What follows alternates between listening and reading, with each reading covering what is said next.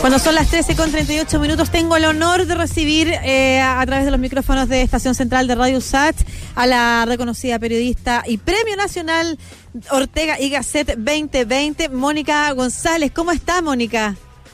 Hola, ¿cómo está?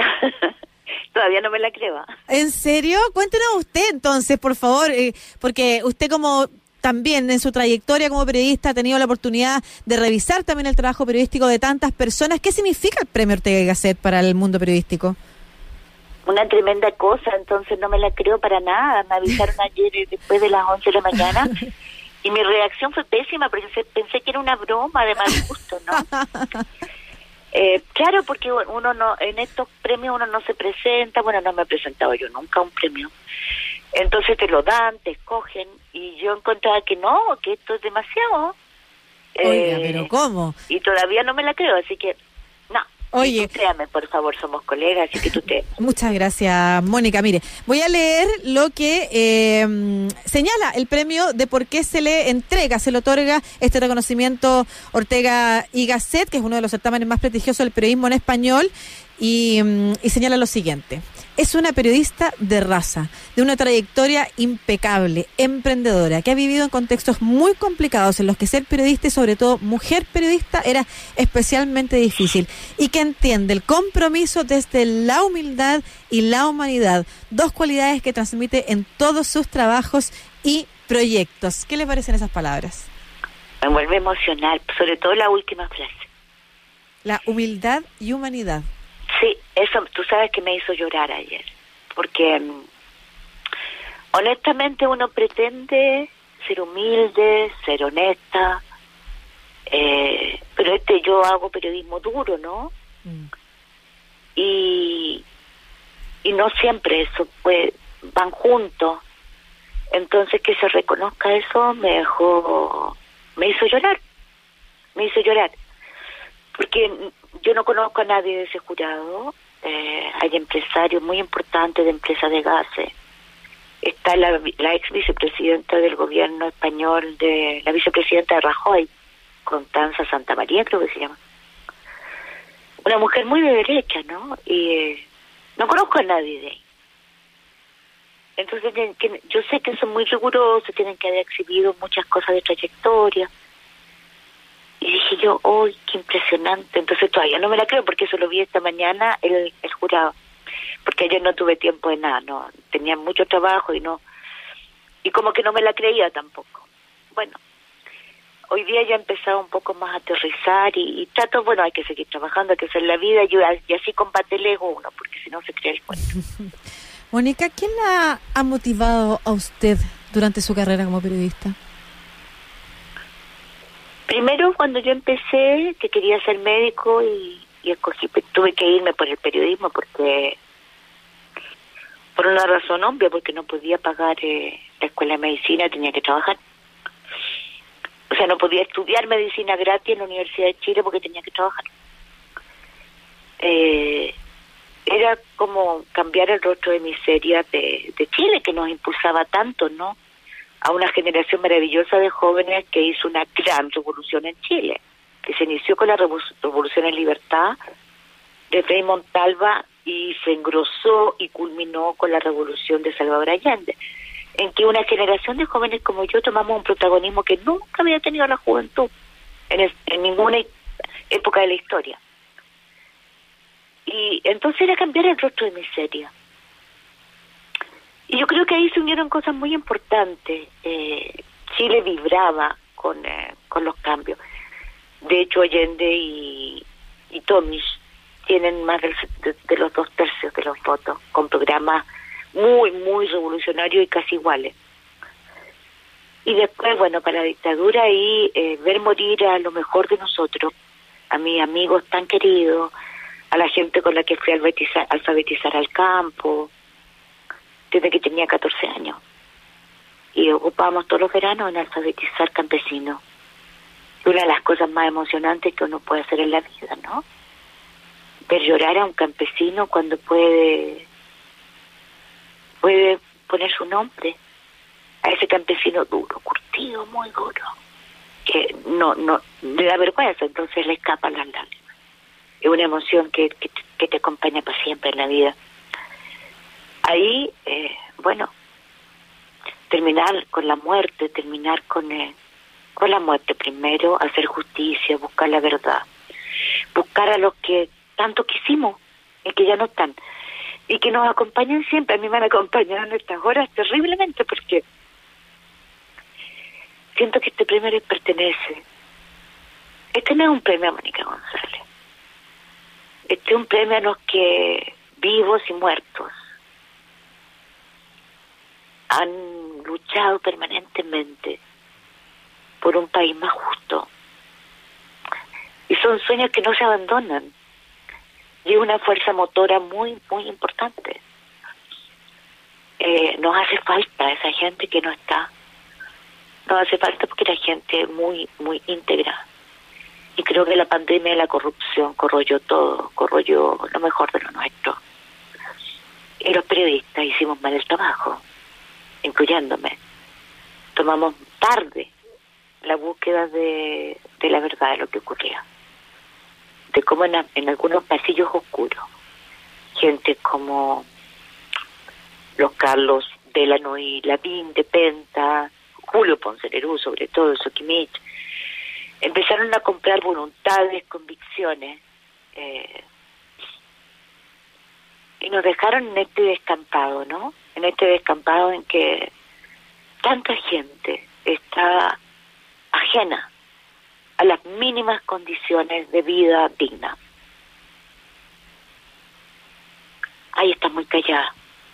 estoy escuchando, Mónica. Estoy aprendiendo. Además, siempre es un honor para mí poder escucharla y además eh, eh, aprender de ese relato que también incluye emoción, incluye vida, incluye experiencias que me imagino son las que se recuerdan y que le emocionan cuando recibe el premio, ¿no es cierto? Bueno, sí, pero es que siempre yo creo que cuando un periodista pierde la emoción, pierde todo, ¿no? O sea, es mentira eso que te dicen de que la emoción es enemiga de la razón y de la lógica, mentira. Lo que hay que es tener controlada la razón, la, la emoción, mm. que no te desborde, ¿no?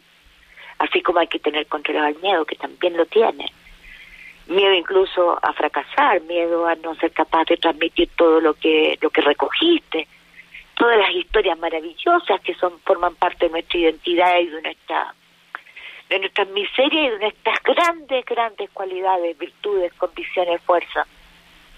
Y mm. da mucho miedo no ser capaz de describirla, transmitirla. Sobre todo cuando se se viene de, de de una cultura que nos ha leccionado sobre la idea de, de la supuesta neutralidad del periodismo.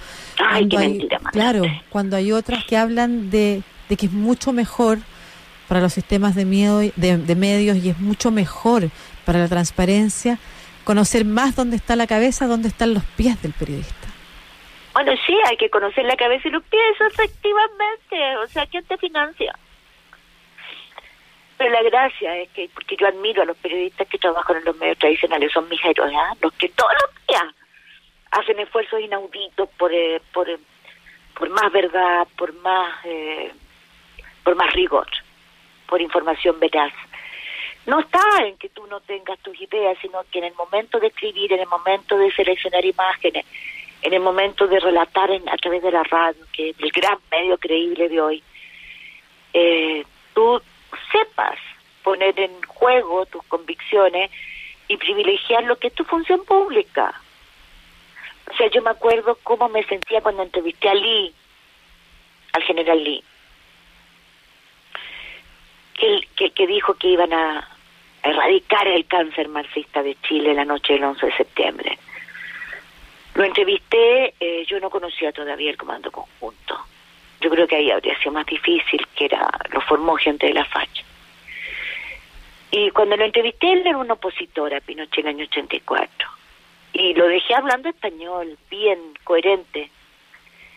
Y, no, y yo, eh, cada palabra, cada gesto que le hacía, yo sentía el horror de los que no estaban. El horror de la represión y de la muerte que él había provocado.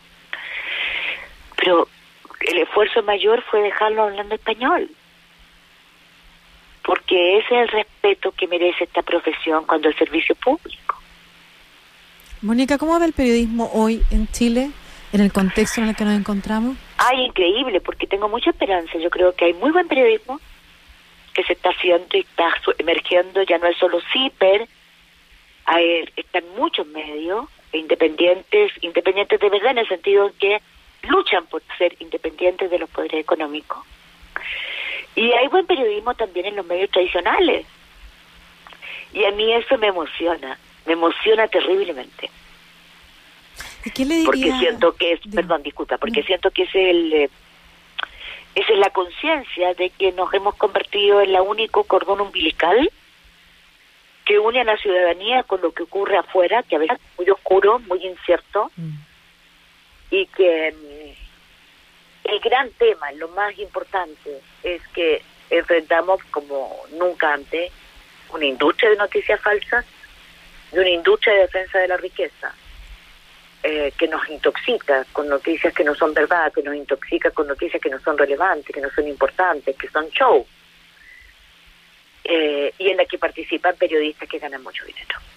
Sí, justo partimos este programa refiriéndonos a las fake news también y cómo em, pueden estar en todos lados y, lo que significa eso en nuestro rol como periodistas, pero también como, como ciudadanos y ciudadanas de poder eh, ir transmitiendo y preocupándonos de limpiar esa información, porque siempre hay alguien que se quiere aprovechar de, del legítimo malestar que hay, que hay en una sociedad.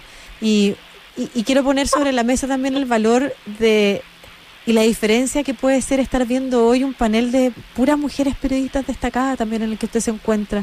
Eso tiene también una, tiene un significado, por ejemplo, cuando la veo compartiendo con Mirna Schindler, con Alejandra Matu, eh, ver el rol que han cumplido las mujeres periodistas.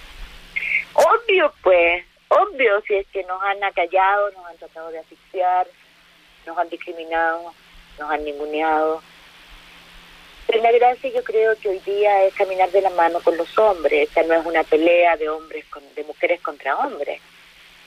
Eh, esta es una pelea también contra mujeres que reproducen el machismo, que les encanta ser mantenidas, porque es cómodo ser mantenida.